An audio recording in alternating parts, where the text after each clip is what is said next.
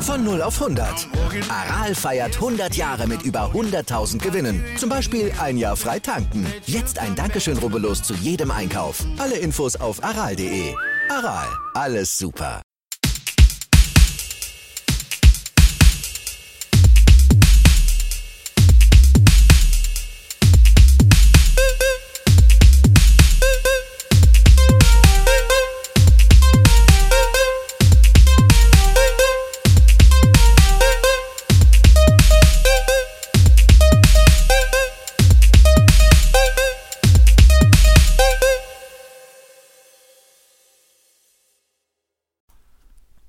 Familienalbum, der Musikpodcast. Das sind Christoph der Analytiker Andreas der Oldie. Und Sebastian, der Musiker. und wir melden uns zurück mit unserer Folge Nummer 22. Eine Schnapszahl zum zweiten Mal in der Geschichte dieses Podcasts ist natürlich ein besonderes Datum. Deswegen haben wir auch wie immer drei ganz besondere Alben mitgebracht. Beginnen werden wir mit der, jo, ich sage jetzt mal, verkappten Neuerscheinung, den Stray Cats mit dem Album 40. Ha, Wollen wir gleich nochmal drauf eingehen.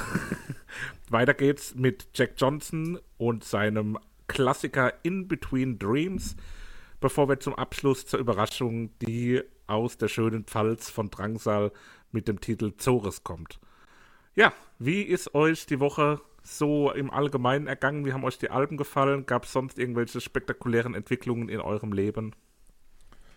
Keine spektakuläre Entwicklungen, aber für mich die schönste Hausaufgabe seit Bestehen des Podcasts. Ich war rundum begeistert, habe äh, sehr mit sehr großem Genuss diese Alben verschlungen und muss sagen, war für mich das Highlight bis jetzt. Das ist doch schön zu hören. Ähm, Cool. Für mich war es auch, also es war eine sehr runde Woche, finde ich. Ähm, war kein Ausreißer nach unten dabei. Hast du so gut gegessen oder was? Nee. Das auch. Ähm, war also kein Album, wo ich jetzt nicht gut fand ähm, und zwei Alben, die mir bekannt waren quasi, wo ich wusste, dass es sehr gut wird und noch mit einem dritten schönen Album abgerundet das Ganze, würde ich sagen. Also eine sehr, sehr schöne Hausaufgabenwoche, beziehungsweise zwei Wochen, je nachdem, wie man es nimmt. Ja. Ja, lieber Christoph, wie ging es dir denn, um dich mal einzubinden in unser Trio beim Dimsbums? ins Trio werden. Ja, natürlich die wichtigste Frage der Woche, wie ist es mir ergangen? Ähm, äh, ähnlich wie euch, also ich war auch wirklich äh, richtig angetan und es hat richtig Spaß und Freude gemacht, sowohl rein musikalisch als auch sich so ein bisschen damit zu beschäftigen mit den, mit den drei Acts. Ähm, Jack Johnson kannte ich, hatte ich schon mal gehört. Ähm, Drangsal kannte ich sehr gut, hatte ich ja auch ausgewählt, hatte ich ja letztes Mal schon ein bisschen angedeutet. Und die Stray Cats kannte ich noch gar nicht. Also vielleicht irgendwie mal schon mal über den Weg gelaufen. Sind ja wirklich echte Legenden. Und Also über den Weg gelaufen, ja, bestimmt nicht physisch, aber genau, musikalisch aber vielleicht irgendwo mal gestreift. Der Name kam mir auch auf eine Art bekannt vor. Aber da kommen wir jetzt gleich im Detail dazu. Papa, the stage is yours. Herzliches Vergelt's Gott, wie der Schwabe sagt. Ja, der Sebastian hat einen Vorschlag gemacht. äh, Ich hätte eigentlich die Reihefolge machen müssen 440, 400. Äh, Ich hatte ja Foreigner vor. Dann kam das große Missgeschick, dass ich tatsächlich das Falsche rausgesucht hatte und bin auf Stray Cats gekommen, weil ich dachte, ich bin mit der Überraschung dran. Hab dann in der letzten Folge kurz umgeschwenkt und habe die Neuerscheinung genommen. Das war eine Live-Aufnahme von Stray Cats und hab da, weil es ja während der Folge aufgenommen wurde, nicht reinhören können. Hab dann anschließend reingehört und fand es eine Katastrophe. Und daher jetzt äh, das Album 40, das schon im Mai 2019 erschienen ist, also doch äh, absolut keine Neuerscheinung, aber eine Überraschung. Aber ich glaube, man kann es verschmerzen. Ähm, Stray Cats, die Band wurde 1979 gegründet von Brian Setzer, Gesang und Gitarre, Slim Jim Phantom am Schlagzeug und Lee Rocker Kontrabass. Also eine typische Rockabilly-Band an der Stelle. Der, der Name war aber nicht Stray Cats von Anfang an, sondern sie hießen Brian Setzer and the Tomcats. Äh, und weil die Musik so richtig 1979 nicht in den USA ankam, sind sie auf die Idee gekommen, 1980 nach äh, UK überzusiedeln, weil sie sich davon versprochen haben, dass das europäische Publikum besser auf die Musik abfährt. Und so war es dann auch. 1982, äh, also man muss es mal vorstellen, ne? 1982, das war nicht gestern, sondern das war vorvorgestern, Ja. äh, spielten die Stray Cats das erste Mal unter dem neuen Namen als äh, Vorband von den Rolling Stones. Und da ging es dann auch richtig ab. Und äh, was Stray Cats so ein bisschen auszeichnet, ist, dass sie über die Jahre dann äh, 1984 das erste Mal sich getrennt habe und dann immer mal wieder eine Reunion hatten äh, und tatsächlich dann in der Zwischenzeit ganz viele Live-Aufnahmen äh, rausgekommen sind, aber die Scheibe 40 war dann äh, ein, Jubiläumsalbum. Äh, ja, ich kenne Stray Cats tatsächlich äh, aus den frühen 80er Jahren. Da, da gab es mal so eine Phase, wo ich da voll drauf abgefahren bin. Äh, hatte riese Spaß bei dieser Musik und von daher, es war ein Zufall, dass ich über die wieder gestolpert bin und ich dachte, die sind es echt mal wert, hier im Podcast zu besprechen. Ich liebe diese minimalistische Musik von drei Leuten, also minimalistisch in Bezug auf die, die Größe der Band. Mhm. Aber was die raushole aus dieser Besetzung, das finde ich einfach genial. Und ja, als äh, jemand, der auf der Gitarre ab und zu rumgurkt, ist das, was, äh, was Brian Setzer auf der Gitarre äh, abliefert, das ist einfach nur genial. Also da muss ich ja echt sagen, das ist, äh, ohne dass ich es jetzt wirklich beurteilen kann, ob das schwierig ist oder wie auch immer, äh, das ist für mich einfach ein Gott an, an den sechs Seiten. Ja, vielleicht zu Beginn ähm, auch von mir wirklich ein ganz, ganz tolles Album, was wirklich viel Spaß gemacht hat. Nach dem ersten Lied war es so ein bisschen, äh, ja, ängstlich will ich nicht sagen, aber da habe ich gedacht, oh, wenn das, das ganze Album so extrem Rockabilly-mäßig ist, so Dick Brave-artig, ähm, dann wird es vielleicht anstrengend, aber das war ja dann Das wäre jetzt so. echt eine Beleidigung für Stray Cats, ne? Dick Brave. Ja, ich glaub glaube, ich. das würde sie, das würde sie persönlich nehmen. Ja, ja. Ja, also ich glaube, in der 40-jährigen Bandgeschichte ist ja auch ein Album von vor zwei Jahren auch eine klassische Neuerscheinung. Also ich glaube, das äh, kann man da in, in dem größeren Kontext auf jeden Fall gelten lassen. You made my day, Sohn. Ja, noch eine, noch eine übergeordnete Beobachtung, bevor wir dann weiter ins Detail gehen können. Ähm, ich weiß nicht, ob man vor Augen habt, aber googelt vielleicht mal ähm, den Frontmann gerade schnell parallel, Brian Setzer. Die Hörer können das ja jetzt auch googeln. Ähm, Brian Setzer. Für mich sieht der auf eine Art aus wie eine Mischung aus Siegfried und Roy. Weil, weiß nicht, ob es euch auch so geht, ob ihr das erkennt. Aber Ja, das was. ist mir Ja, direkt ins das Auge gestochen. Da gibt es also ein Ähm, Bild, wo er die Sonnenbrille aufhat. Also da- ja. Ja, Ja, kommt, kommt hin. Ja. Aber es sieht auch natürlich aus wie jemand, der. Also es sieht auch aus, wie die Musik klingt, muss man schon sagen. Das passt schon sehr gut zusammen. Ja. Also diese, diese ultra geile Gretsch-Gitarre mit den, mit den Würfeln als, äh, als äh, Umschalter. Genial. Also müsst ihr mal gucken, das Bild ist echt Hammer. Also tolle Re- Rockabilly-Gitarre und äh, als anstatt Knöpfe hat er tatsächlich zwei Würfel drauf. Das finde ich Hammer.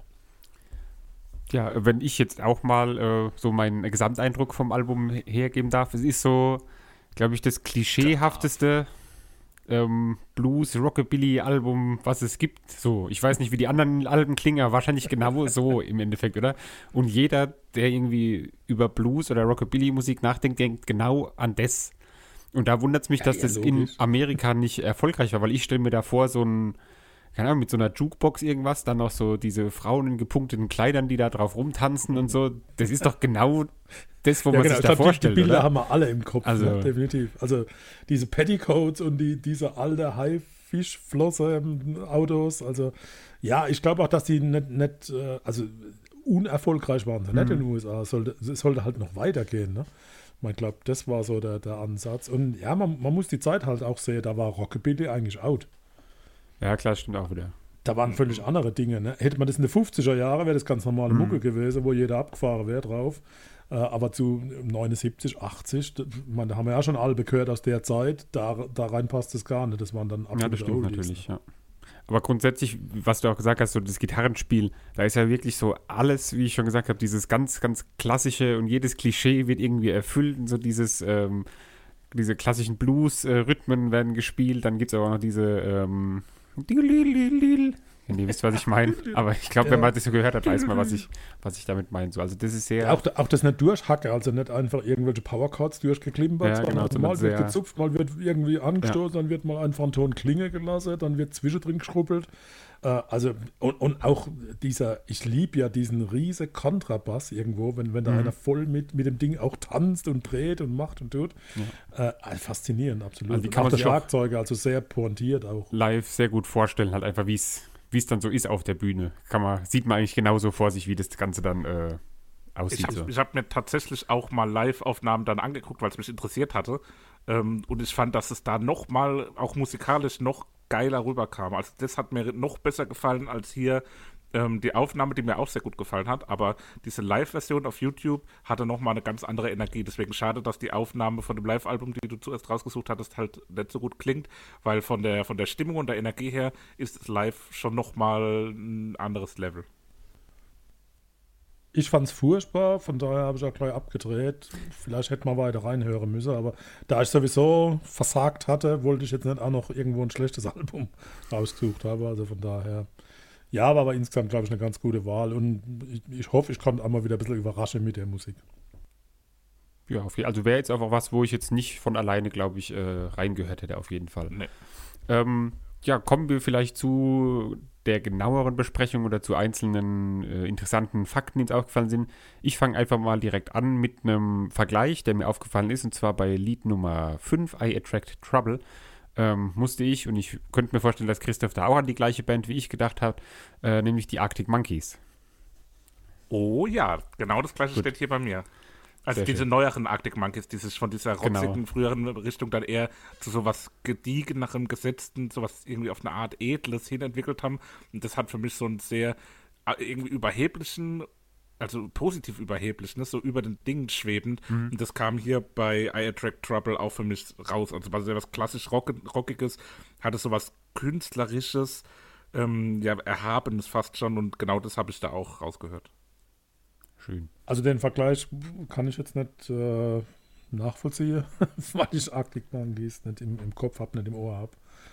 Äh, für mich ist dieser, dieser Titel 5 äh, tatsächlich so ein typischer 50er-Jahre-Klang in der Gitarre und, und sehr punktiert eingesetzt, also nicht dauerhaft, das was ich vorhin gesagt habe, so durchgeschrubbelte Powerchords, sondern sehr viel Abwechslung und also finde auch, dass der Chorus sich sehr schön von der Strophe abhebt.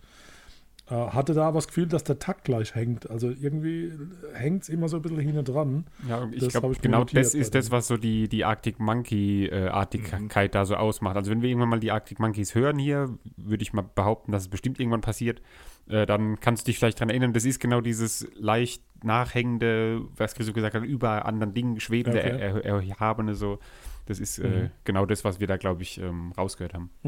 Ich habe tatsächlich bei zwei Liedern auch noch eine Referenz gefunden, die noch älter ist als die Stray Cats. Ähm, weiß nicht, ob sie länger aktiv waren, aber sie sind auf jeden Fall früher gegründet worden. Äh, bei Lied 3, I've Got Love If You Want To und bei Lied 10, Mean Pig in Mama, das klang für mich wie die Beach Boys. Ohne dass ich jetzt die Beach Boys äh, extrem gut kennen würde, aber so stelle ich mir zumindest die Beach Boys vor. Okay. Äh, ja, muss man mal reinhören. Ich kann es jetzt nicht ganz nachvollziehen, aber vielleicht täusche ich mich mit, mit Beach Boys. Ne? Da habe ich was anderes im, im Hinterkopf. Aber ja, das ist ja gerade das Interessante, mal tatsächlich das mal zuzulassen, mal reinzuhören. Dann. Bei äh, Lied 4, Cry Danger, ähm, das finde ich fällt so, also es fällt nicht raus im Sinne von, dass es schlechter ist, aber es ist ein anderer Stil irgendwie so von, von Beginn an. Absolut. Gerade nach den ersten drei Liedern, die alle sehr dieses klassische Blues, Rockabilly-artige hatten, äh, ist man bei Lied 4 direkt von Anfang an aufmerksam und denkt so, oh, Achtung, da kommt, da passiert was ganz Neues gerade irgendwie in dem Lied. Das ähm, fand ich Mhm. ganz, ganz angenehm, dass da auch relativ früh im Album schon mal was, was anderes kam. Genau, fängt ein wenig normaler an, steht bei mir und am, Mhm. wenigsten, am wenigsten Rockabilly. Äh, geile dynamische Steigerung zum Chorus hin. Also, Ja, äh, ja. Und das ist auch so, also man hat ja mehrere Titel drauf, die jetzt nicht so diesen typische Rockabilly ist ja eigentlich taktmäßig immer das Gleiche. Gibt es Genau. nicht viel Abwechslung, aber die Mischung ist, glaube ich, ganz gut gewählt und hin heraus wird es dann richtig, äh, richtig hart, meines Erachtens. Also nach Desperado, wo, wo ja wirklich super interpretiert ist. Also diesen Western sieht man ja vor sich an der Stelle. Mhm. Ich habe mal probiert rauszukriegen, von wem dieser Song eigentlich ist.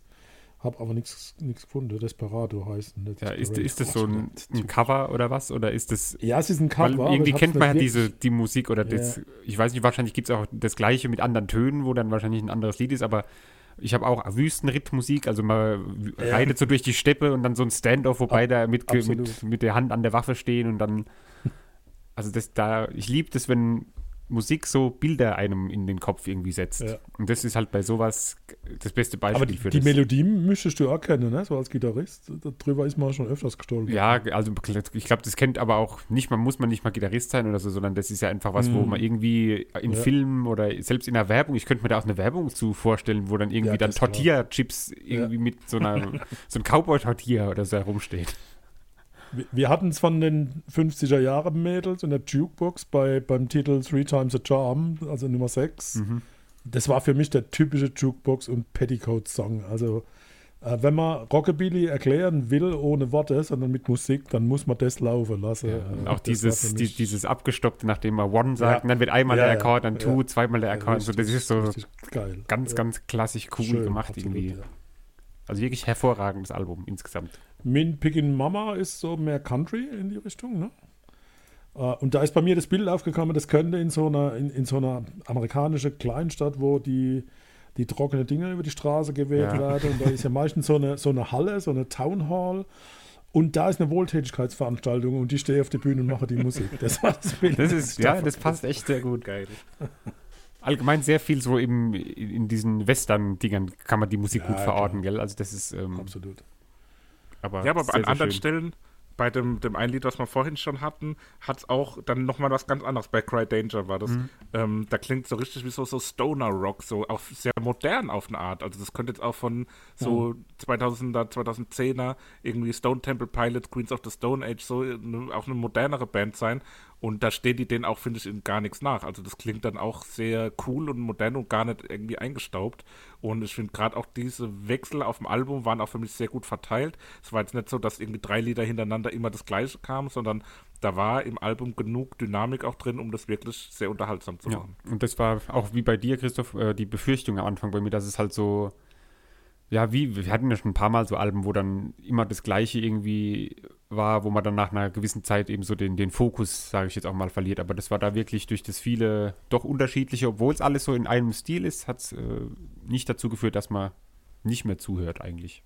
Liebe Grüße Klar habe ich wieder Swift. Texte übersetzt. War mir wieder wichtig, zu, zu verstehen, was da gesungen wird. Bei, bei Nummer 1, Catfight, also geht es nicht wirklich um Katzekampf, sondern äh, da, da kämpft eine äh, Brünette mit einer Champagnerblonde im Regen klatschnass in Stöckelschuhe. Also spannendes, spannendes Bild. Ähm, und bei Rock It Off, der zweite Titel, da geht es tatsächlich über eine Krippe und einen Arztbesuch und eine sexy Nurse, die da beim, beim Arzt arbeitet.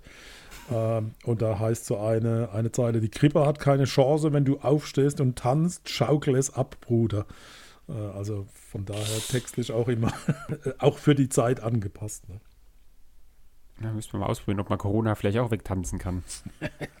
Wäre doch was. Klar. Kriegt man nur Blase an die Füße dann. Ne? Ja, wie sieht's aus? Habt ihr noch Anmerkungen oder wollen wir zu der Favorite schreiten? Also, Also ich freue mich, dass es euch gefallen hat. Können wir so, zu den Favoriten kommen. Ich habe jetzt gar nichts Besonderes. Ich habe nicht bei vielen Liedern was dastehen, muss ich sagen. Also die paar, wo ich jetzt Mhm. erwähnt hatte, weil es war insgesamt einfach so, mir ist zu den einzelnen Liedern nicht so viel irgendwie aufgefallen oder in den Sinn gekommen, sondern einfach als Gesamtkonstrukt finde ich das Album sehr, sehr empfehlenswert und sehr hörenswert. So. ja. Und die Musik ist Ich nicht, nicht, nicht alt, sondern gut. Ne, ne, gar nicht. Ich würde noch von Lied Nummer 8, When Nothing's Going Right, den schönen Wortwitz oder den, das, das Ja. Lebensmotto, When Nothing's Mhm. Going Right, Go Left, fand ich auch einfach sehr schön zum Schmunzeln und so als. Zitat zum ja. Rausheben, sehr gut. Ja. Das habe ich mir auch als Lebensweisheit hingeschrieben. Äh, hatte ich in der Form zwar noch gar nicht wahrgenommen, aber äh, ja, schön umgesetzt und inhaltlich auch eine, eine klasse Aussage. Ja, würde ich sagen, Ja, favorisieren wir, oder? Wie sieht's aus? Ja, Ich- genau. beginne und wähle ähm, dieses Lied, wo wir gesagt haben, wenn jemand Rockabilly hören will, zeigt mir ihm das Lied, nämlich Lied Nummer 6, Three Times a Charm. Von mir gibt es auch ein Lied, was wir schon ein paar Mal jetzt erwähnt hatten, äh, Cry Danger, das bisschen ungewöhnlichere, moderne Stone Rocker Lied.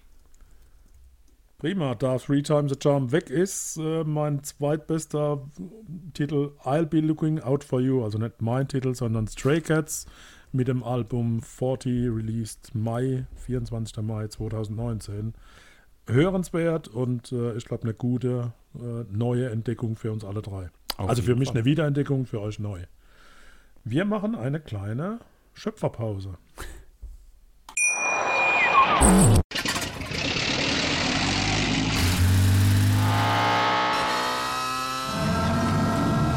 Von 0 auf 100. Aral feiert 100 Jahre mit über 100.000 Gewinnen. Zum Beispiel ein Jahr frei tanken. Jetzt ein Dankeschön, rubbellos zu jedem Einkauf. Alle Infos auf aral.de.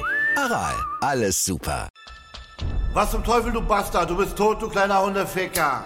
Und dieser kleine Hundeficker, das ist unser Werner. Ein ganz normaler Berliner Kleinstkrimineller, der dann aber im Knast das Ding seines Lebens dreht. Una Fantastica Risetta Perla Pizza. Er klaut seinem Zellengenossen ein Pizzarezept. Aber nicht irgendeins. Und mit dem eröffnet Werner dann die beste Pizzeria Berlins. Doch Werners Glück ist nur von kurzer Dauer. Denn es hagelt Probleme. Werners Pizzaparadies. Erstmals großes Kino- und Podcast-Format. Mit fetter Starbesetzung. Alina But, Kida Ramadan, Edin Hasanovic, Oliver Koritke, Ralf Richter, Ben Becker, Winfried Glatzeder, Anna Schmidt und viele mehr. Überall, wo es Podcasts gibt. 14. Mai ist Release von Werners Pizza Paradies. Abonniert die Scheiße jetzt sofort, sonst verpasst ihr was. Los schon, ich kann euch nicht sehen. Wo abonniert ihr die Kacke? Jetzt macht schon, mach! Der Klassiker diese Woche kam von mir, ähm, Jack Johnson mit In Between Dreams. Ähm, ja, wenn man so überlegt, also für mir zumindest kommt es nicht vor, als wäre es eigentlich schon ein Klassiker, aber das ist jetzt auch schon fast 16 Jahre altes Album. Ähm, am 1. März 2005 ist das Ganze erschienen und äh, ja, Jack Johnson, ich weiß nicht, ist mir ich weiß nicht, wie er mir bekannt geworden ist. Ich schätze mal durch dich, Christoph, irgendwie, dass du mich zu ihm gebracht hast. Könnte ich mir sehr gut vorstellen. Ähm, mittlerweile Ja. 45 Jahre War, war alt. dort gewesen bei ihm? Ja, klar, wir haben ihn besucht, Ja. weil wir Christoph sehr, sehr gerne surfen. Ähm, und Jack Johnson war ja ursprünglich mal eigentlich Surfer, ist dann mit seinem Kopf gegen eine ähm, ja, Wand geflogen quasi, hat sich da Stirn und Lippe aufgerissen und musste seine sehr gute Profi-Surf-Karriere an den Nagel hängen. Ähnliche Geschichte wie Spider-Man eigentlich. Ja, ungefähr das Gleiche. Plus vertikal, ne, horizontal. genau. ähm, ja, und hat sich aber dadurch, dass er dann nicht mehr professionell surfen konnte, weil er war da wohl wirklich sehr gut, hat als Jüngster an so einem äh, Wettbewerb teilgenommen, ähm, hat er sich dann auf die Musik mehr oder weniger konzentriert, beziehungsweise hat in der Pause eben die Gitarre zur Hand genommen, sich da ein bisschen äh, weitergebildet, ein bisschen geübt und äh, hat dann nebenher noch Surf-Filme gemacht. Ähm, das auch sehr erfolgreich und hat dann irgendwann auch noch Musik zu diesen Filmen gebraucht und die hat er dann ja einfach selber geschrieben. Und über diesen Weg ist er dann so ja, berühmt geworden, erfolgreich geworden mit seiner Musik, die eben dieses ja, hawaiianische Flair sehr gut rüberbringt. Hat unter anderem auch bei der Amtseinführung von Barack Obama bei so einem äh, Ball gespielt. Also er ist sehr bekannt weltweit, sage ich jetzt mal. Ähm, ist sehr umweltorientiert, also sehr ähm, umweltschutzfreundlich. Ähm, verkauft zum Beispiel die Alben nur in so Pappschubern und nichts mit Plastik. Hat äh, bei einem Video das empfehlenswerte zu Can't Control It, zu einem neueren Lied. Ähm, ja, da liegt er quasi am Strand und um ihn rum werden so Plastik oder Plastikmüll wird neben ihn gelegt, der in einem Radius von 90 Metern um diese Stelle, wo das Video gedreht wurde, an Land gespült wird in der Zeit quasi, innerhalb von anderthalb Stunden oder sowas. Und er wird wirklich komplett äh, eingedeckt mit Plastikmüll. Also er macht da sehr darauf aufmerksam und setzt sich da sehr für ähm, Umweltschutz und weniger Umweltverschmutzung ein. Genug dazu.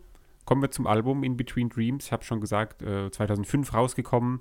Christoph, bei dir weiß ich, du kanntest. Papa, bei dir, wie so oft, wusste ich nicht, ob du es kennst oder ob du es irgendwie mal gehört hast. Deswegen erteile ich dir das Wort. Herzlichen Dank dafür. Ich Gern. fühle mich geehrt. Ich nehme das Wort auch an. Also, ja, ja ich habe ihn schon mal gehört. ähm, war aber so ein bisschen von der Vita auch überrascht, weil ich habe als Surfer hatte ich ihn überhaupt nicht wahrgenommen. Da ich mich in der Szene auch nicht bewege, ist es überhaupt nicht verwunderlich. Äh, passt aber gar nicht so wirklich zur Musik, weil, also Surfer sehe ich immer so, ja, Surfermusik, aber das macht aus meiner Wahrnehmung, ihr guckt schon wieder komisch. Was ist jetzt Surfermusik aber dann für dich? Wenn das, also wenn das äh, keine Surfermusik ist, was dann? Ja, mir fällt jetzt gerade nicht die Band ein, ich sag's euch später. Beach Boys. Ja, so in die, aber das ist doch andere Musik, bitte. Beach Boys und eher, na gut, okay, vielleicht liege ich ja wieder neben dran, wie so oft, aber das liegt am Alter. Äh, wie ich gelesen habe, von wem er inspiriert war, und zwar von den Beatles, Jimi Hendrix, Bob Dylan, Ben Harper, Radiohead, Neil Ja, das Young, Bob Marley, nicht. Otis Redding und heute hört er Punk und Bob Marley. Pff, weiß ich nicht. Einfach alles, Ich was er find- hört, so wahrscheinlich gesagt. Genau, von, von also durchweg. Ich finde es sehr angenehm zu hören, abwechslungsreich. Äh, kein so ein, so ein Quäker, wo immer dasselbe irgendwo kommt, sondern tolle, abwechslungsreiche Scheibe und ich habe da wirklich viel, viel Spaß gehabt und äh, kann jetzt auch mit dem Namen mehr anfangen wie vorher. Schön. Äh, Christoph? was war ja. die Frage? Ich war auch äh, überrascht irgendwie. Also ich kannte Jack Johnson, ähm, den haben wir auch schon mal live gesehen, wie so oft. Auf dem Southside war der 2010 als Headliner gebucht, hat dann aber die Besonderheit, dass er einfach lieber ähm, im Hellen spielt, so bei Sonnenuntergang und nicht wie der klassische Headliner irgendwie so 22.30 Uhr mäßig ähm, und ist dann auch so nachmittags als Headliner aufgetreten. Und Aber auch passt auch Zeit, besser die Musik dazu. Also Ganz klar, im ja. Dunkeln könnte ich mir oder stelle ich mir nicht so cool vor, wie wenn, ich meine, beim Southside, wenn die Sonne scheint, ist auch immer so eine Sache, passiert selten, aber ist so ein klassischer Sonnenuntergangs-Nachmittags-Act. Ich hatte das Album damals als Musik noch, ähm, Richtig groß war. Nee, wow, äh, nee, als Musik noch äh, auf USB-Sticks verteilt wurde, ähm, hatte ich das auf meiner Playstation drauf, weil da vom Kumpel hatte ich einen USB-Stick mit ganz viel Musik und das war letztendlich auch relativ verantwortlich für meine musikalische Prägung irgendwo. Da waren auch die Beatsticks und so mit drauf, gell? ja, da, ich. die, da habe ich die Beatsticks Ja, drüber ich erinnere mich an diese ganzen, da habe ich nämlich auch viel Prägung durch dich halt her, so. Ja, Arctic Monkeys, Hot Chip, so lauter so, so, so Indie-Alternative-Kram. Und da war auch Jack Johnson dieses Album drauf. Ähm, und ich hatte es aber irgendwie gar nicht mal so im Kopf, dass das auch so ein Hit-Feuerwerk ist. Also das Album ist ja wirklich Hit an Hit an Hit. Und ich habe gedacht, was, das ist da auch drauf, was, das ist da auch drauf. Und war richtig äh, ja, begeistert und habe das so engmaschig, unterhaltsam gar nicht erwartet, sondern habe da auch eher ein bisschen an sowas ähm, ja, vor sich hin dudelndes, wie es manchmal halt so ist, erwartet. Und das war ja wirklich alles andere als das. Bei mir war, äh, gerade wenn du jetzt sagst Hit an Hit, ähm, wieder die Frage, ist es wirklich ein Hit gewesen oder kannte ich es halt einfach so gut, weil ich es so oft gehört habe? So jetzt in, äh, in dem in dem Album meine ich jetzt äh, zum Beispiel Banana Pancakes, Good People, Sitting, Waiting, Wishing, ähm, Better Together und so. Das sind ja so die Lieder, die man einfach kennt, die ich übrigens auch äh, auf der Gitarre alle spielen kann. Was mir aufgefallen ist, dass ich nur von dem Andi. Album, ich kann Jack Johnson nur von dem Album Lieder spielen, aber Banana Pancakes zum Beispiel sehr empfehlenswert. Wer Gitarre spielen will, das ähm, kann man dann nur. Mal was ganz Deswegen. anderes. Hat von euch schon mal jemand Banane-Pfannkuchen gegessen? Wie schmeckt denn das? Ist das Naja, schon, also habe ich schon mal gemacht. Äh, halt die Banane nicht von Anfang an mit in den Teig, sondern dann ein bisschen danach, wenn er so leicht angebraten schon ist. Schon sehr lecker. Kann ich In empfehlen. Amerika drüber. Mit viel Sahne habe ich das schon mal gegessen. gut? In Amerika bei der Amis, ajo. Bei Die der. Armee. Mit, mit Schokosauce. Mit Schokosauce. Lecker. Und das dann aus dem Pappteller oder so, ne? ja, ja, genau, natürlich. Nee, Jack Plastik, nicht. Papp, um Gottes Willen. Ähm, Ja gut, also einsteige mal in die, in die Titel, oder? Ja, So würde ich auch sagen. Ähm, gleich bei, zu Banana Pancakes, ähm, dieser Regen, der da am Anfang im Hintergrund ist, passt sehr gut zu dem Bild, wo man sich dann irgendwie so vorstellen kann, dass man in Hawaii am Meer liegt, in so einer Hütte, es regnet aber so leicht, aber man macht sich halt einfach schön Bananenpfannkuchen, liegt da so rum, kuschelt sich vielleicht ein bisschen ein, guckt raus, Ich sieht ich leicht dachte, du hast noch nie regnen. Banane-Pfannkuchen gemacht. Ja doch, ich schon, na sicher. Doch, ah, du warst Ja, das. Ja, ja, ja. Und der, der Anna hat es ja in, in Amerika gegessen, der Anna. Amerika. Ähm, ist der Regen echt oder technisch erzeugt? Also, Ähm, echt technisch erzeugt. Okay, vielen Dank. Keine Ahnung, habe ich mich jetzt nicht, nicht Antwort. nicht so genau mit beschäftigt. Ich liebe Laka Ukulele, ohne zu wissen, was das ist. Was ist Laka Ukulele? Wahrscheinlich eine bestimmte Ukulelenart, könnte ich mir vorstellen. Das ist die- Vielleicht so eine Das ist die größere Textseite, ne? Also Laka Ukulele. Laka-Ukulele. Keine Ahnung. Mich hat Aber ich habe auch die, diese Strandhütte, sorry, ich bin noch nicht fertig. Ich habe diese Strandhütte vor mir gesehen, tatsächlich, äh, wie man da liegt und dem Regen lauscht. Also schönes, schönes Stück. Aber es hat mich dann echt nervös gemacht, weil ich echt nicht weiß, wie Bananenpfannkuchen schmecke. Also Ja, da wird es dann Zeit, schon dann, wenn Corona vorbei ist, dann treffen wir uns und dann gibt es schön Bananenpfannkuchen zum Wein der Folge beim Und nächsten Wein, Mal. Wein. Oh. Ja, mm, lecker Ja, Wein. gut. wir sagen so oft, wenn Corona vorbei ist, also jetzt nicht nur hier in der Runde, sondern generell sagt man so oft irgendwie, ah, wenn Corona vorbei ist, machen wir dies und das. So viel Zeit haben wir danach ja nicht. Also jetzt ist nicht, dass ich jetzt den Weltuntergang vorhersage, aber halt so viel kann sagen, sich ja gar nicht aber- vornehmen. Also wenn ich das sage, dann kommt es vielleicht hin. Ich habe dann vielleicht nur noch 30 Jahre, aber bei dir. Ähm, Aber ein Stück zurück, also Ja, Nummer ich 2, wollte Never Know. ähm, also das fand ich jetzt, weil der Christoph das ja schon mal bei, ich, du kannst mir jetzt gleich sagen, bei wem es war. Das finde ich ein sehr passendes Stück zum Aufräumen, Saugen oder Putzen.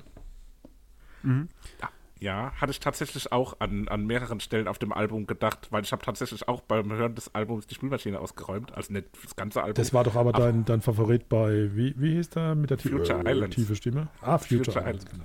Ähm, aber Also, zu dem, Eig eigentlich muss bei dir, Pic sorry, Pico Pedo sein, weil du kennst ja nur Titel, die zum Aufräumen und Saugen geeignet sind. Was und heißt Spülmaschine eigentlich? ausräumen. Zu dem doch schon bei mir. Punkt ist aber Sorry, sehr Sebastian. interessant, dass er ähm, in einem Interview hat er gesagt, dass er Lieder teilweise schreibt beim Geschirrspülen. Also da kommen ihm die, die Ideen und er macht quasi Musik, da, weil er auch immer dabei Musik hört beim, beim Haushalt machen. Und da kriegt er wohl auch seine Songideen her von. Also es ist nicht so weit weg, dass das Musik genau dafür äh, gemacht ist quasi. ich fand bei Lied 2 Never Know und Lied 3 Banana Pancakes hat mich irgendwie so von der Rhythmik her auch an einen Olli Schulz mit besserer Stimme erinnert. Ja, also kommt hin. Mhm. Gell? Weißt du, was ich meine? Ja. Ähm, das hat irgendwie, es hat aber auch so eine, so eine starke Leichtigkeit versprüht, also es klang so beiläufig und trotzdem ganz präzise on point gleichzeitig. Also das hat so eine, das wirkt so, so, so, so leichtfüßig und, und trotzdem ist es so stark und, und Mhm. fehlerfrei. Ich kann es kaum beschreiben, aber es ist sehr toll. Es ist so ganz, ganz speziell auch einfach die, die Mm, Musik und den lecker. Stil, den er darum bringt. Ich habe den verrücktesten Vergleich gefunden, den wir, glaube ich, jemals hier hatten und haben werden. Ähm, was aber wahrscheinlich einfach nur an diesem einen Gitarreneffekt liegt. Bei Lied Nummer 9, Crying Shame, ab Minute 1,45 äh, klingt die Gitarre im Hintergrund, die hat so einen Phaser-Effekt und wird so ganz speziell angeschlagen. Klingt das Ganze wie der Hintergrund, Achtung, von Mein Teil von Rammstein.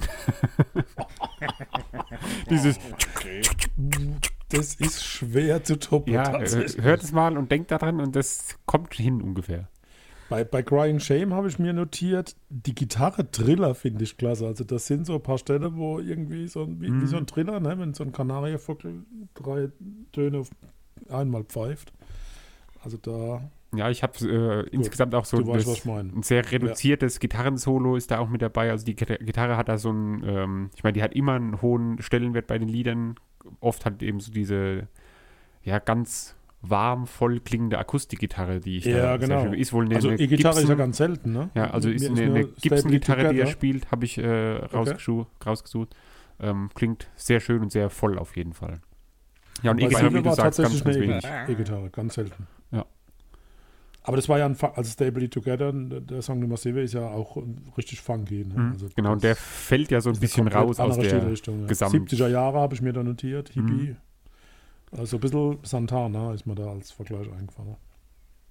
Ja, tatsächlich. Ich habe da bei dem Lied und auch bei Lied Nummer 9, Crying Shame, also die beiden fand ich so ein bisschen mit Funk-Elementen versehen.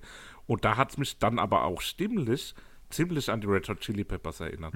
Also das, Mhm. das hätte auch Das von kann Red Hot Chili sein, Peppers sein können. Und das hat mich auch echt überrascht, weil damit habe ich gerade so, als ich angefangen habe, das Album zu hören, irgendwie auch gar nicht gerechnet, dass, dass mich da sowas noch erwartet. Und das war echt wirklich jedes Lied wieder ein neues Abenteuer und das hat einen dann auch so ein bisschen reingesogen. Ähm, das fand ich jetzt bei den Alben, bei allen drei, die wir gehört hatten, so, dass die so ja schon auch von Anfang an einen irgendwie so aufmerksam gemacht haben und Mhm. so man eine ganz direkt- gewisse Stimmung irgendwie auch erzeugen. So. ja, genau. Man ist nie in so einen, so einen gelangweilten Trott gekommen, sondern man war immer so auf den Zehenspitzen und hat so gedacht, so, oh, was kommt jetzt, was kommt jetzt, weil es auch wenig vorhersehbar war. Und Das hat, hat echt. Spaß gemacht. Und gerade jetzt bei Jack Johnson halt, ich finde extrem, man merkt einfach dieses entspannte Hawaii-Leben irgendwie bei der Musik raus. So. Man merkt richtig, dass das halt einfach, der, wenn der Lust hat, geht er halt raus, hockt sich an den Strand in den Liegestuhl und schaut aufs Meer irgendwie, nimmt die Gitarre und schreibt dabei so ein Lied. So klingt das alles so ganz ruhig, alles so entschleunigend irgendwie. Das ist so, so wird man halt auch gerne leben also, irgendwie. Ja, ja. Auch die, die Instrumentalbereiche sind ja, sind ja sehr minimalistisch Mhm. und, und die Stimme reißt dann echt raus. Wobei mir so ein bisschen auffällt, dass er mit die Stimme im Zusammenspiel mit der Gitarre halt sehr eine sehr tolle Einheit bildet. Mhm. Bei Do You Remember habe ich mir das extra aufgeschrieben, also da kommt es sehr gut rüber. Aber das Minimalistische wirklich nur mit ganz leichten äh, äh, Soundeffekten etc., das ist gut. Ähm, was ich ja von Anfang an so ein bisschen vermisst habe, die Ukulele. Also, dass Mhm. die dann erst beim Lied 11 kommt, das, das hat mich ein bisschen überrascht, weil die passen natürlich super zu der, der Art von Musik. Ne? Ja. ja, das stimmt. Die, dieser, dieser 11 ist ja dieser Handsome Boy Modeling School, also diese zwei Hip-Hopper, die das äh, mitgesungen haben und produced haben. okay, habe ich jetzt nicht so explizit rausgesucht, Dann aber Nakamura und Paul Houston, Hip-Hopper. Äh, wobei mich da überrascht hat, die sind beide 1967 geboren und Hip-Hopper. Ah ja gut, okay, aus der Zeit ja, kommt, kommt das tatsächlich. geht so. Ne? Äh, Lied 12, Bell, ähm, hat er so einen ganz, auch nochmal so einen ganz anderen Touch irgendwie. Es ist so. Französisches Chanson. ja, so französisch Aber irgendwie, aber dann habe ich gleich, kurz, ne? Tango ist, ist nicht der Tanz, oder? Wo dazu passt, ich weiß nicht, irgendwie ist es so, Du hast doch die goldene Ehrennadel. ja, ich habe echt die goldene Ehrennadel, ja. Aber ich weiß Die nicht. goldene Ehrennadel. Ja, sicher. Einem Tanzen. ne? Goldkurs. Siehst doch, die hat er doch immer an. Sauer. Ist dir das nicht aufgefallen? Nö, tatsächlich nicht. Ich dachte immer, das Nee, ist ein nee, Fleck. am Seepferdchen hängt das an der Unterhose immer. Ne? Jedes Mal, wenn ich schwimmen gehe. Ähm, bei If I Could, Lied Nummer 10, habe ich am Anfang geschrieben Mundharmonika, aber heute Mittag, als ich es gehört habe, bin ich mir gar nicht mehr sicher, ob es eine Mundharmonika war oder ob es nur eine Harmonika war. Das ist dieses äh, Klavier mit dem Schlauch. Wisst ihr, was Das ich meine? fand ich ja so traurig. Das fand ich so traurig, das Lied. Schlavier mit dem Schlauch. Der Schlavier. hat dieses, so ein kleines Klavier, wo du so ein Klavier, wie Dieter, ah nee, Dieter Bohlen hat das Keyboard, wo er sich umhängt. Du Ähm, Schlawiner. Aber ich glaube, das heißt Harmonika. Ähm, so, ein, so ein Nein, Klavier. das war ein du aber- Schlavier, wie ich gesagt habe. Naja. Ein Schlauchklavier. Schlavier. Nun denn. So. Ähm, nein, du oder was? Bevor wir noch weiter abrutschen, würde ich sagen, kommen wir zu den Favoriten, wenn ihr wollt. No other way. Okay. Still. äh, von mir gibt es einen Superhit, von dem ich irgendwie vergessen habe, dass er existiert. Aber als ich es gehört habe, habe ich gedacht, was für ein geiles Lied. Äh, Good People, Lied Nummer 4. Schön. Äh, Und von mir gibt es ähm, das einzige Lied oder eins der Lieder, der wenigen Lieder mit Ukulele, nämlich Lied Nummer 11, Breakdown, weil ich diesen o Refrain so schön ohrwurmig finde. Deswegen entscheide ich mich für Lied Nummer 11. Oh, Wurmig im Duden. Müssen wir mal äh, prüfen gleich, würde ich sagen. Prüfen wir das Ganze in der Pause. Kommen zurück mit dem letzten Album, Zores oder Mengenges, wie Papa ähm, angemerkt hat, von Drangsal. Bis gleich. Wie viele Kaffees waren es heute schon? Kaffee spielt im Leben vieler eine sehr große Rolle. Und das nicht nur zu Hause oder im Café, sondern auch am Arbeitsplatz. Dafür gibt es Lavazza Professional. Kaffee am Arbeitsplatz, der genauso lecker schmeckt wie in eurem Lieblingscafé. Die perfekte Kaffeelösung für jede Art von Unternehmen. Klein, mittel, groß. Ihr habt auf jeden Fall einen Kaffee, der schmeckt. Die richtige Motivation für eure Arbeitstage. Alle Infos zu Lavazza Professional findet ihr auf lavazza-pro.de mit allen Kaffeelösungen für euer Büro. Von unserem Faktencheck-Team geprüft. Ohrwurmig steht nicht im Duden. Das müssen Und wir damit ändern. geht's Kann man das. Also einreichen? jetzt, genau. Ja, natürlich. Ja, Jugendwort des Jahres, Stimmt, oder? das wär's. Das machen Boah, wir. Über Fritzipate, ja, da wie das heißt. Herrlich. Okay. Dumm Wir gebabbelt kommen- ist gleich. Ich mach gleich Zores, ja. Sehr schöne Überleitung. Oh, wir könnten das Wir- Ganze im Dialekt machen, im Oh Dialekt Mann, besprechen. Alter. Das wäre doch Ja, was. Ich will jetzt auch mal was sagen. Ähm, Longer, der Max her, da, der Max aus Kondel, ich kann das sagen, ja. Ich konnte das sagen. Also, wie ihr hört, wir kommen alle aus der Ecke da unten. Und links auf Gar der nicht, wir sind doch kein Pelz, ah. Also, also was Nee, denn du? Kurpalz. Ja, das ist Nee, schon mal ein. Stück. Das ist schon noch mal ein Stück nach Herxheim. Hexe. Gut, los Ähm, geht's. Das heißt Haxen. Dreiviertelstunde, gute Dreiviertelstunde ungefähr von uns. Aber so vom, vom Dialekt her schon eine, eine ähnliche Ecke. Ein bisschen anders ist es aber schon. Ähm, ja, wir reden von Drangsal, der mit bürgerlichem Namen Max Gruber heißt und aus Herxheim in der Südpfalz kommt.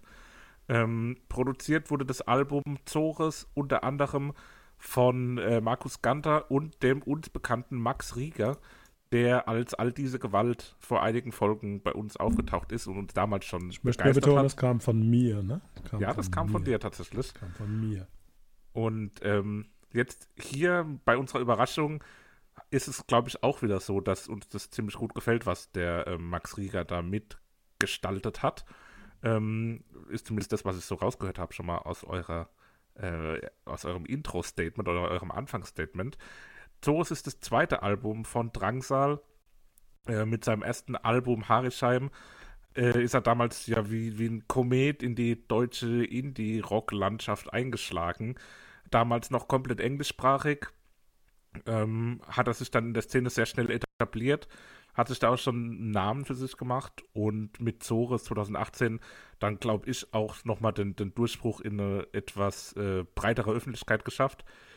Ähm, auch seine Verbindung zu Casper, der natürlich nochmal eine, eine ganz andere Nummer an, an Bekanntheit hat, ähm, hat ihm da mit Sicherheit geholfen, war auf dem letzten Casper-Album auch zu hören beim Song Keine Angst. Hat mit Casper einen Podcast auch gemacht, äh, mit Verachtung, einer meiner Lieblingspodcasts der letzten Jahre. Die haben jetzt leider zwei Jahre Wie lang viele Pause Lieblingspodcasts hast du? Ah, ungefähr 16.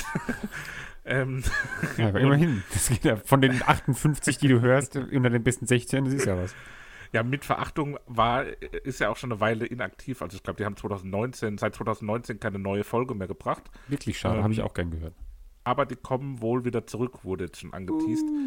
Äh, vermutlich dann in der Promophase, weil beide dieses Jahr auch wieder Alben rausbringen werden, die mit Sicherheit dann auch bei uns heiße Kandidaten für die Neuerscheinung der jeweiligen Woche sein werden.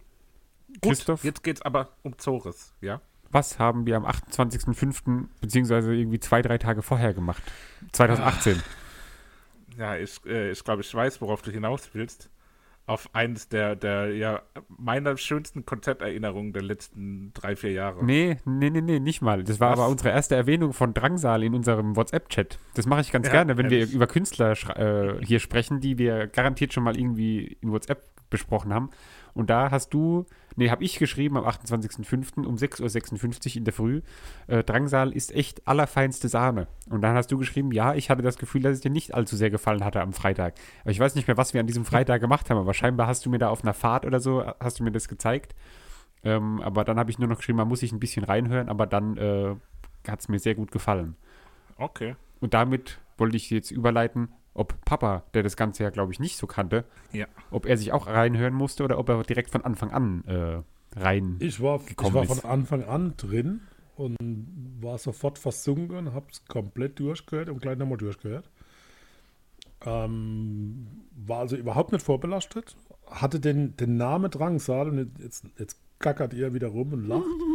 Irgendwie verbunden mit irgendeiner Band, die Mittelaltermusik macht. Ja. Also irgendwie doch. total, keine Ahnung. Ja, doch, aber. war also von daher schon ein bisschen vorbelastet. Ja, nee, gar nicht. Nee, also ich meine aber so der Name, wenn man jetzt nur Der den Ja, Namen der, kennt. der Name, genau. Also ich hatte immer die ganze Zeit irgendwelche dickbäuchige mit irgendwelche Felle gekleidete Männer im, im Kopf. Also das war es definitiv nicht.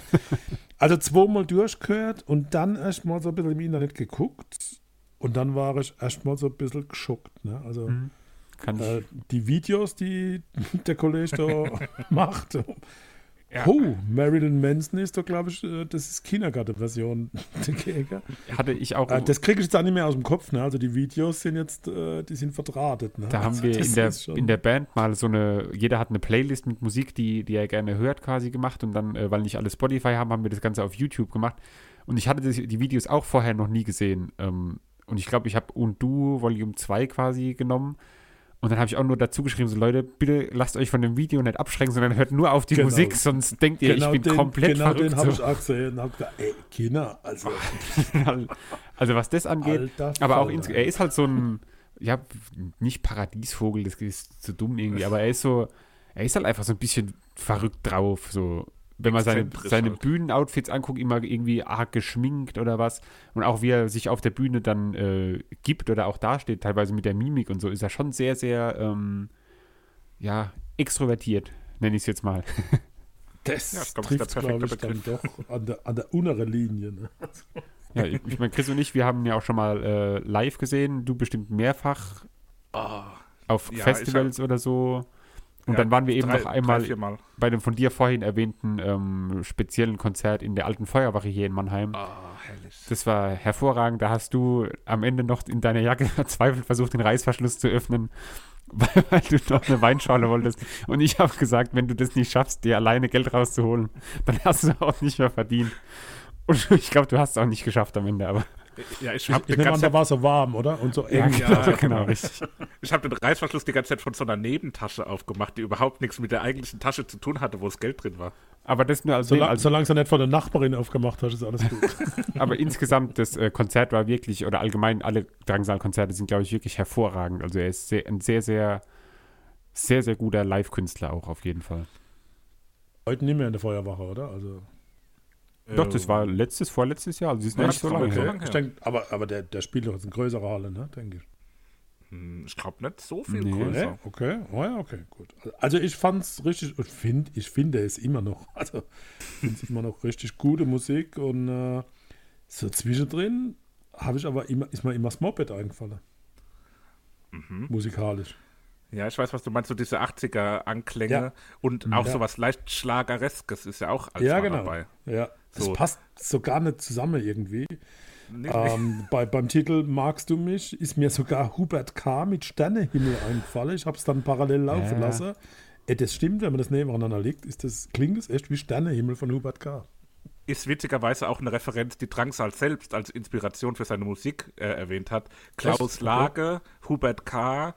Ähm, und ich glaube Heinz-Rudolf Kunze oder so, äh, sind dann auch so Sachen, die er als immer nennt. Und dann zusätzlich dann noch so Black Metal und irgendwelche Elektro-Sachen. Also das ist wirklich auch eine Mixtur, ganz, ganz unterschiedliche Eindrücke. Äh, ich würde vielleicht, ich würde schon ganz gerne hier zumindest mal Lied für Lied zumindest kurz durchgehen, weil ich glaube, das ist äh, Gerne. ja, die, die Reise wert. Ähm, Wir beginnen mit der Beginn. eins, eine Geschichte. Richtig. Und ich glaube, das Lied ist direkt auch so ein Lied, was, wie ich eben erwähnt hatte, das Album macht einem direkt von Anfang an klar, okay, pass auf, hier passiert was. Das ist jetzt nicht einfach so ein vor sich hingedudelt, sondern spätestens ab dem Moment, wo er singt, Sitzplatz am Fenster, als A Cappella-Stelle, danach geht der Ton komplett aus und dann wummert da lautstark die Musik rein, nachdem es vorher so eine ganz ruhige, stimmenbasierte Ballade war. Und da hat Drangsal, glaube ich, mit äh, Phil Collins was gemeinsam. Und zwar, wenn man das Lied kennt, ist es eine Stelle, wo jeder, der weiß, was kommt, äh, Schlagzeug spielt. Zumindest in dem Moment, wo es eben ballert. Und dann, ich meine, ich zumindest für meinen Teil mache es, glaube ich, egal wann ich das Lied höre, wenn diese Stelle kommt, dann haue ich auch auf ein äh, imaginäres Schlagzeug drauf, um eben diesen, diesen Schlag, der das Album so beginnen lässt, quasi. Äh, Also beim, einzu- beim ersten Mal hören war wirklich, was kommt jetzt? Und ich kann Das stelle ich mir ganz geil vor, wenn man das noch nie gehört hat. Noch nie gehört und das, das, das löst sofort aus, ey, was ist das jetzt? Also wie geht es jetzt weiter? Ne? Was kommt? Und vor allem, es ist ja auch, glaube ich, absichtlich ein- relativ leise äh, geregelt am Anfang, dass wahrscheinlich auch ein paar Leute erstmal lauter drehen, weil sie gar nicht hören, was da jetzt kommt. Und wenn dann dieser Schlag kommt, der ja schon gut reinballert, so, das ist schon Mhm. sehr, sehr gutes erstes Lied für ein Album und auch für Konzerte, glaube ich, ein perfektes Eröffnungslied. Im, Im Video schließt sich ja gleich Nummer 3 an und du. Also die beide gehören ja zusammen im Video. Mhm. Äh, aber jedem das meine ist ja auf der, auf der Platte oder CD oder wie man immer sagt, dazwischen. Genau, ja. Ähm, ja, jedem das meine ist, glaube ich, auch textlich äh, ein relativ interessantes Lied. Ähm, weil, also diese, diese Forderung, so ich will jedem das meine, klingt ja auch schon sehr, ja, irgendwie größenwahnsinnig und die ist auch verpackt in sehr dynamisches und verhältnismäßig dann auch, wenn man das spätere Album dann hört, relativ klassisch rockiges ähm, Lied. Also das Zwischenspiel bei 1,50, bei jedem das meine, das ist perfekt gemacht und ist richtig überraschend eingebaut.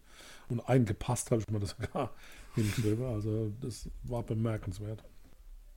Ähm, was bei, oder bei vielen Liedern, aber was da jetzt schon direkt auffällt, ist, dass es auch wieder so, ja, es ist nicht einfach die Musik, sondern sehr komplex insgesamt irgendwie. Also wisst ihr, was ich meine? Die Gitarre spielt nicht irgendwie Akkorde, sondern die hat ganz oft irgendwelche ähm, ja, Läufe, die sie irgendwie durchspielt oder so Zupfereien und so. Und das macht es schon, finde ich, ganz besonders und irgendwie auch hörenswert, dass es eben nicht in einem Ding immer durchgespielt ist, sondern dass da immer ganz, ganz viel passiert im Lied. Und jedes Instrument hat so seine Stellen, wo es, ähm, ja, wo es mal zeigen kann, was es, was es kann, sage ich immer. Und bei der Ukulele hört man auch den Uku. So. Okay. Hat wieder gerade verstanden. ähm, ja gut, bei Lied 3 und du. Die Gitarre klingt nicht so nach Gitarre, daher. Aha. okay. Nun gut. Ähm, Lied 3 und du, da wird dann für mich zum ersten Mal so dieses äh, Schlagerhafte so ein bisschen eingeführt. Das ist irgendwo eine Mischung zwischen Schlager und Minnesang. Ähm, dann hat es noch so einen so einen Mitklatschteil, der so für ein Live-Konzert prädestiniert ist, sehr dynamisch. Und äh, textlich natürlich auch ein sehr interessantes Lied, was direkt auf den ersten Blick ähm, ja klar macht, hier geht es um, um, Bisexualität auf eine Art. Ähm, und das ist, glaube ich, auch sehr spannend und auch irgendwie künstlerisch schön dargestellt, ohne zu sehr, es ist einem direkt beim ersten Hören klar, aber es ist auch nicht zu sehr mit der, äh, ja, auf Englisch sagt man ham-fisted, weiß nicht, auf Schinkenfaust. ähm, also, also nicht so plump. Eigenes Zitat also von ihm. Beim ersten Album habe ich auf die Frage, ob ich schwul bin, immer gesagt, das geht dich nichts an, aber inzwischen ist es mir zuwider, es nicht zu thematisieren. äh, passt sehr gut äh, zum Inhalt und vor allem zum Video, der äußerst explizit ist, habe ich hier extra nochmal stehen. Ähm, also nicht mit, nicht mit den Kindern angucken zusammen, meinst du? Auf keinen Fall. Also bitte die Kinder gucken lassen, aber selber nicht hingucken. Nee, nee. Auch der Chor, ne? also skurril, absolut skurril. Die Texte und, und dann ist es ein Kinderchor. Boah. Ja, aber es ist einfach, also sehr, das ist so, mit dem Lied kann man jedem zeigen, okay, was macht Drangsal für Musik und was ist Drangsal? Ich glaube, das fasst den gesamten Mensch einfach auch gut zusammen, insgesamt so. Sehr ja. schön. Lied Nummer vier, ähm, magst du mich, bla bla bla, habe ich aufgeschrieben, Punkt, Punkt, Punkt. Ähm, eine sehr basslastige Gitarre, finde ich. Ähm, da vielleicht ist auch noch irgendein Effekt drauf, aber insgesamt hat die sehr viel ähm, Tiefe. Ja, stimmt. Es sind Dissonanze drin, ja, was aber positiv rüberkommt. Also normalerweise sind Dissonanze immer ganz schwierig, finde ich, aber hier passt es richtig gut. Ja, ich habe es ja vorhin schon gesagt, ich kriege den Sternehimmel von Hubert K. nicht mehr aus dem Kopf bei dem Lied. Mhm. Ja, ist glaube ich auch schon so ein, wie so ein, äh, so ein, Mitsinglied auch halt, weil es sehr eingängig auch ist. Hatte ich an vielen Stellen, dass man wirklich auch direkt gedacht hat, mhm. oh, das ist ein sehr eingängiges Lied. Ähm, gut, ich habe es auch schon sehr oft gehört mittlerweile, aber ich glaube, das ist auch von Anfang an was, was einem direkt im, im Ohr hängen bleibt. Ja. Wie ist es bei Sirenen? Ist euch das auch im Ohr hängen geblieben? Ist was Kraft, bisschen kraftvoller, energetischer, äh, mit einer vordergründigeren Gitarre ähm, und, und so, so, ein Industrial Rock-Element. Äh, mhm. War es für euch auch ein eingängiges Lied oder eher eins, wo ihr sagt, oh, das äh, ist ein bisschen Ausreißer? Für mich äh, schon eingängig, aber kann halt auch wieder damit zusammenliegen, dass ich es halt so oft gehört habe. Ähm, in dem Lied selbst kommen ja Sirenen, glaube ich, auch einmal vor, ne? Aber auch grundsätzlich so vom Gesamtding her, finde ich, hört sich das nach Sirenen insgesamt an. So. Ich habe mal vermerkt, so langsam klingt es nach Neue Deutsche Welle und bisher schwächt das Song. Also ich war gar nicht so begeistert. Hab dann auch äh, bei der Recherche festgestellt, Sirene ist der einzige Song, wo er mit seiner Liveband aufgenommen hat. Bei alle anderen Titel hat er alles selber mhm. eingespielt, alle Instrumente. Mhm. Äh, also er ist da sehr talentiert, wow. glaube ich, an, an vielen äh, Instrumenten. Auch auf Instagram, Definitiv. wenn man ihm folgt, hat er immer mal wieder irgendwie, wo er Gitarre geübt hat, so kleine Ausschnitte oder so, wo er eben diese ganzen Läufe, die er da auch in seine Lieder ein, einarbeitet, äh, abspielt. Ja. Das ist vielleicht auch was, was man vielleicht am Anfang ein bisschen ähm, drüber gegangen sind. Äh, Drangsal ist natürlich erstmal der Künstlername von Max Gruber als Künstler. Auch das erste Album hat er auch komplett alleine eingespielt. Ähm, Drangsal ist aber auch der Name seiner Band. Also er sagt dann auch, wenn er auf der Bühne steht, immer die Gruppe Drangsal. Das heißt, das ist so ein bisschen ein, ein zweischneidiges Schwert. Einmal ist er Drangsal, aber die Band ist auch Drangsal, auch wenn sie keine feste Besetzung in dem Sinne hat. Also ich glaube, der, ähm, ich glaube, okay. er ist Gitarrist. Sam Segarra ist ausgestiegen ähm, nach dem letzten Album, weil er sich anderen Projekten gewidmet hat und ist trotzdem aber dann immer noch die, die, die Gruppe Drangsal in dem Sinne. Okay. Nächster Song, Turmbau zu Babel. Das ist für mich Ärzte-Style und da klingt er wie Fahr in Urlaub. und der Text hat mich völlig verwirrt. Ich, aber Ärzte Ja. habe ich da jetzt also gar nicht gehört irgendwie. Muss Ist ich vielleicht mal mit dem Ah, da muss richtig hören. Hui her, das Ja, ist doch irgendwie. Ärzte steil. Ist ein häufiger Vergleich gewesen. Auch da wurde auch irgendwo einem Interview, was ich gelesen habe, darauf angesprochen, äh, ob ihm das eher ihm das eher schmeichelt oder ob er das blöd findet, mit den Ärzten verglichen zu werden. Aber er findet es findet es auf jeden Fall gut. Ähm, Sel ich habe selber gehört, ich habe es nicht irgendwie gelesen. Ja, An der das Stelle glaub muss ich, glaub wieder ich. ich bin selbst nicht drauf gekommen. Ja, der Turm, Turmbau zu Babel war sein bisher größter Hit. Äh, auch, glaube ich, somit das einzige Lied von ihm, was wirklich auch regelmäßig in, in, in größeren überregionalen Radiosendern gespielt wurde. Und deswegen auch ja, ein ein sehr bekanntes Lied. Weiter geht's mit einem weniger bekannten Lied.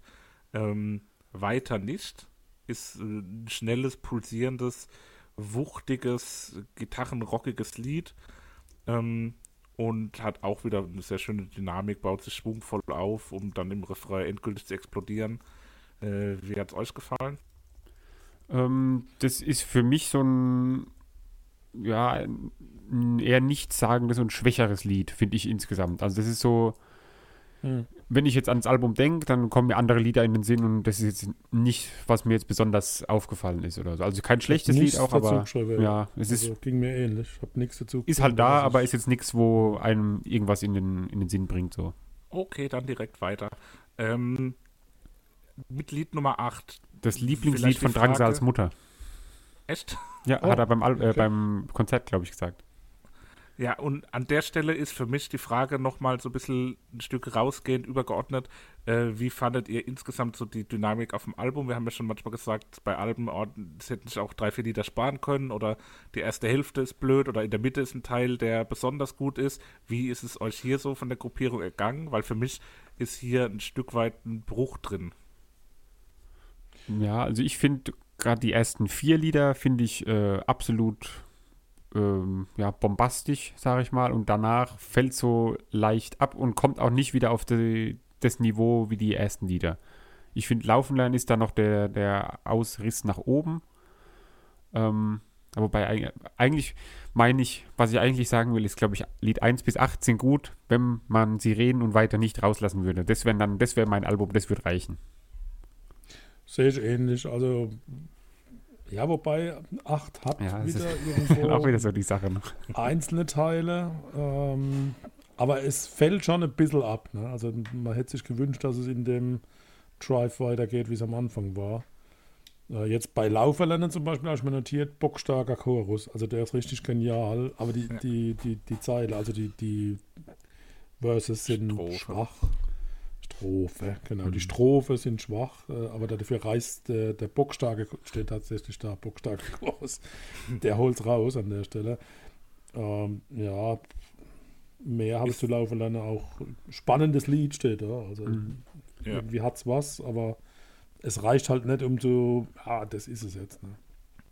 Ich muss sagen, ähm, dass für mich tatsächlich, ich hatte ja gesagt, da ist ein Bruch drin, aber für mich ist es ein positiver Bruch, weil ich finde, die letzten vier Lieder von dem Album sind nochmal so ein richtig starker Ausklang. Also, das sind auch, klar ist ja auch oft, gerade bei Alben, die man häufiger hört, dass man äh, manchmal dann nur bis zu Lied 6 kommt und dann beim nächsten Mal wieder von 1 anfängt. Das heißt, man hat die Lieder halt einfach das öfter ist bei gehört. mir so auch der Fall. Aber gerade beim, beim bewusst hören jetzt nochmal, muss ich sagen, dass mir die Lieder da hinten raus richtig, richtig gut gefallen. Und das geht nach Laufen lernen, wo ich auch, wie Papa das so sehe, dass der Refrain das Allerstärkste an dem Lied ist. Aber dann mit Arche Gruber ähm, auch nochmal ein ganz anderes Lied, das erste englische Lied, was auf dem Album drauf ist. Ähm, klassischer 80s-Sound. Also das ist extrem 80s-haft, ein bisschen düsterer, fast schon Chorales an manchen Stellen. Und am Ende, wo er dann auch so höher singt, ist es wieder so ein bisschen Metal-Core-artig und äh, das ist auch wieder sehr, sehr dynamisch, sehr spannend und ich und mag finde ich gern. vor allem, äh, es klingt nicht so, als würde es aus Deutschland kommen. Also das könnte auch einfach ein Lied sein, wo irgendwie von jemandem aus den USA oder so gemacht wurde. Insgesamt aber, raus. ja, Du, ne, hau du erst da raus. Okay, Nein, dann ich du. erster. Ich will aber eine Frage stellen, nämlich gefällt der euch auf Englisch oder auf Deutsch besser? Darauf kann ich jetzt antworten. Tun sie. Ja, Also er nimmt, für mich nimmt die komplette Ausstrahlung, wenn er Englisch singt. Äh, ich finde es katastrophal und sehr schade.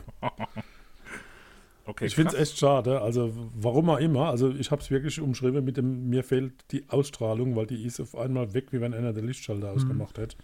Äh, also für mich ist Arja Aber Gruber Stimmt schon auch, weil leider, leider in Englisch. Ich, Ich hätte keine Deutsch auf gehört, den- auf den deutschen Liedern oder bei den deutschen Liedern, das lebt halt auch viel von der Artikulation, so wie er die Sachen ausspricht und so auch. Und wie er das eben mit seiner ganz bestimmten Art so äh, singt. Und das kann er im Englischen eben nicht so ak akzentuiert machen wie im Deutschen. Bin ich mal gespannt. Vielleicht kommen wir im Laufe der Podcast-Historie äh, irgendwann auch nochmal zu seinem ersten Album, wo er wirklich nur Englisch singt. Ähm, das wäre vielleicht auch mal spannend zu sehen, wie da dann die Bewertung ausfällt. Weiter geht's mit Gerd Riss. Für mich, der das Album schon sehr oft komplett gehört hat, äh, ein absolut unterschätzter Song. Also ich selbst habe ihn unterschätzt, weiß nicht, wie es allgemein wahrgenommen wird. Ähm, aber ich habe den immer so ein bisschen als Füll-Song wahrgenommen. Aber der hat sehr viel Schwung und hat eine gute Energie und ist für mich dann doch ein sehr guter Song. Echt? Boah. Ja, ja. Okay. Ja, also Ja. nicht ne, ne, nicht schwach, aber ich, also gut. Gerd Motorradfahrer, Sandbahn. Das habe ich irgendwann mal Herxheim. nachgeguckt, wer das ist, weil ich Geil, äh, nicht wusste, geil, das. ob das ein erfundener Name ist, aber ist äh, Nee, richtig ach, so ein. bitte. Entschuldigung, war nicht zu unserer. Zeit berühmt, der gute Mann. Äh, aber die, die Bahn gibt es ja noch in Herxheim, also kann man nur empfehlen. Aber gut, lassen wir das. Äh, er selbst sagt ja, er, er wollte ein absolut kompromissloser, äh, schneller Song machen und dabei ist rausgekommen schwülstiger Münchner Freiheit, Befindlichkeitspop-Song. also so richtig zufrieden war er, glaube ich, nicht mit. Weiter geht's mit All the Poor Ships at Sea. Es geht wieder auf Englisch weiter. Ähm, ist ein, für mich auch wieder ein sehr eingängiger, hitartiger Song. Hat was Poppigeres als viele andere Nummern. Ähm, hat mir gut gefallen. Ja, da muss ich auch Solide, aber fast beliebig. sagen, da habe ich äh, heute mehrfach noch einen Ohrwurm von dem Lied gehabt. Das habe ich heute Morgen irgendwann nochmal gehört. Ähm, und dann habe ich mich immer wieder dabei erwischt, wie ich den Refrain vor mich hingedudelt habe. Also das auch ein stabiles Lied, würde ich mal sagen. Und abgeschlossen wird das Album vom Atme. Track Nummer 12, Kme, oder Ace Me. Edge Me. Akne. Ah, ach so, hat sich verschrieben. Wie hat euch das als Abschluss gefallen? Fulminantes, geniales Ende muss in die Hall of Fame. Da steckt so viel Energie drin. Okay. Sehe ich genauso. Also für mich war es auch gerade dann gegen Ende, wo dann äh, auch der Gesang aufhört und das nur in so einem musikalisch-instrumentalen Rockfeuerwerk endet und sich irgendwie so hochsteigert. Das war so ein klassischer Konzertmoment, wo dann die Band einfach so komplett in sich verschmilzt und ausrastet. Und dann werfen alle die Instrumente hin und lassen noch die letzten Töne ausklingen. ja, genau, genau. So, ja, Eine Sternstunde der Musik. Das ja, ist doch schön. Auch richtig geil. Und ich habe eine neue Musikrichtung für, den, für also für dieses Lied Acme. extra erfunden. Das ist äh, der Pop. Das ist der, Agnepop.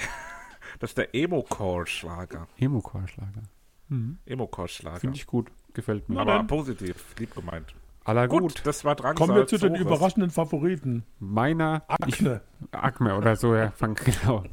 Also Acme. Sorry, Akne. Favorit von Vater. Ich bin so begeistert. Also, es muss da drauf. Ace Me. Ich habe mich für das äh, komische Video entschieden und nehme Lied Nummer 3 und Du Volume 2. Gibt es eigentlich Volume 1 davon auch? Ferkel. Ja, natürlich das erste Lied. Ist doch der Teil 1. Eine Geschichte. Achso, aber es heißt nicht Volume 1, oder? Nein. Ah, du hast das Ja, ist Ding gut. verstanden. Ja, Guck entschuldigen nochmal an. Christoph, was ist denn dein Favorit? So, mein Favorit ist All the Poor Ships at Sea. Der englische poppige Hit. Wunderschön. Tip top. Aller gut, wie man hier sagen würde. Alla hopp, da machen wir keine Zora, sind ge ge gegala um den ganzen Käse und machen jetzt noch unsere Hausaufgaben und gehen heim. So, nämlich, wer fängt an? Ah, ich? Aller hopp. Also, Freunde, ich habe die Überraschung, ne? So sieht's Diesmal. aus. Also, das beste Szenario, um diese Scheibe zu hören, Spülmaschine wäre ausräumen. Nein, eine Lagerfeuerstelle mit freiem Blick auf den Sternenhimmel, ein Holzvorrat für circa zwei Stunden, Uh. Kaffee aus Metallbechern, die man auf der lecker. Feuerstelle warm halten kann, Heuballen als Sitz- und Liegemöglichkeiten, ganz wichtig und entscheidend, eine rot-blau-cremefarbene karierte Decke mit Fransen dran, Geht es um Metallica? Äh, nahezu nicht. Münchner und Freiheit. Ich will euch beweisen, dass auch ich ruhig kann. Und von daher hören wir und ihr eine Scheibe aus dem Jahr 2019, 6. September, Gravel and Dust von Ilse de Lange. Ilse de Lange. Oh, Ilse der Lange. Aller gut. Ulla Kock am Brink. Sind wir mal gespannt. Christoph, willst du weitermachen? Eni van der Meeklückjes. Ähm, ja, ich kann gleich weitermachen. Muss nur einen Moment, äh, hier, um den genauen Titel abzulesen. Ähm, Oh Gott. Wir gehen, wir gehen, ähm, ähm, wie soll ich das jetzt erklären? Ich hatte das Album auch letzte Woche schon als Überraschung in Erwägung gezogen, bringe es jetzt aber als Klassiker. Es ist aus dem Jahr 2010, das heißt wieder ein eher moderner Klassiker. Oh, ist es Ähm, das, was du letztens in dem Zoom-Call angekündigt hast, was du tust? oh Gott. Äh, vor, weil vor zwei Wochen hatte ich, oder vor zwei Folgen hatte ich ja Taylor Swift und ähm, Taylor Swift ist auch mit dem Künstler, der heute mein Album äh, präsentiert, auf eine Art verbunden. Also die haben einen legendären gemeinsamen Auftritt hingelegt, äh, allerdings nicht musikalisch oder gesanglich, sondern der, bei einem Streit, bei einer Awardverleihung, ähm, als während Taylor Swift einen Award verliehen bekam, der Künstler des heutigen Albums auf die Bühne gestürmt ist und äh, lautstark sich beschwert hat, dass Taylor Swift diesen Award bekommt. Ähm, das Album handelt von Fantasie. Einer Fantasie, von mehreren Fantasien. Christoph, ähm, komm. Der Fantasie des Künstlers. Die Fantasie ist schön, sie ist dunkel, sie ist ver ver verzwirbelt. Ähm, und über den Künstler wird mit Sicherheit auch nochmal einiges zu reden sein nächstes Mal. Also ich glaube, da reichen auch die klassischen 20 Minuten nicht. Äh, allein schon für den Teil des Künstlers, weil es ist so Ah, du hast ja bei der Vorstellung schon 30 gebracht. Es geht um das Album My Beautiful Dark Twisted Fantasy von Kanye West. Da freuen wir uns doch.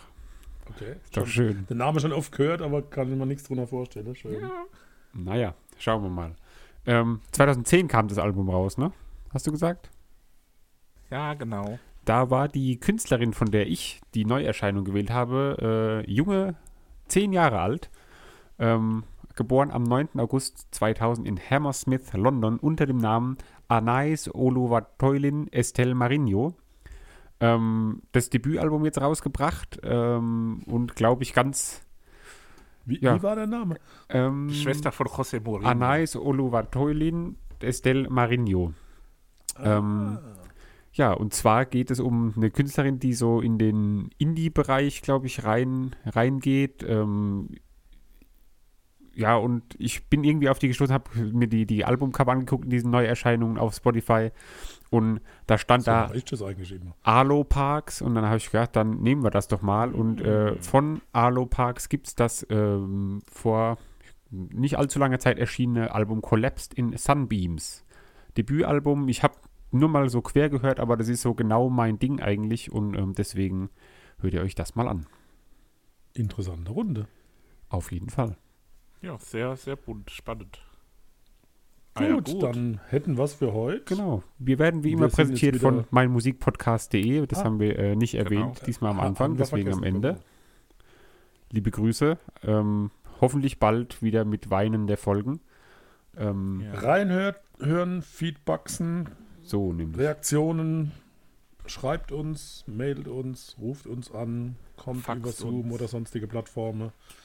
Ähm, wir haben ein offenes Ohr für euch. So nämlich. Bis dahin, macht es gut. Alles Liebe, Habt euch alles wohl. Gute. Tschüssi. Ciao.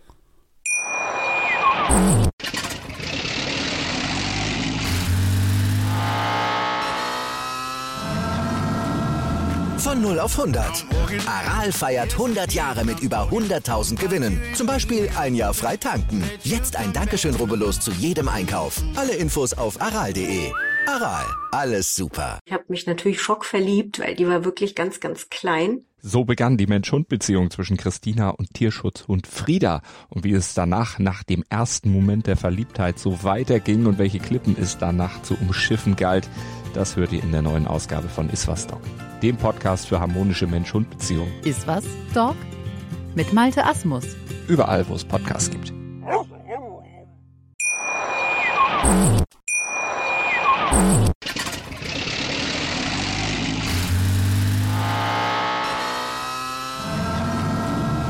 Von 0 auf 100. Aral feiert 100 Jahre mit über 100.000 Gewinnen. Zum Beispiel ein Jahr frei tanken. Jetzt ein Dankeschön, rubbellos zu jedem Einkauf. Alle Infos auf aral.de. Aral, alles super.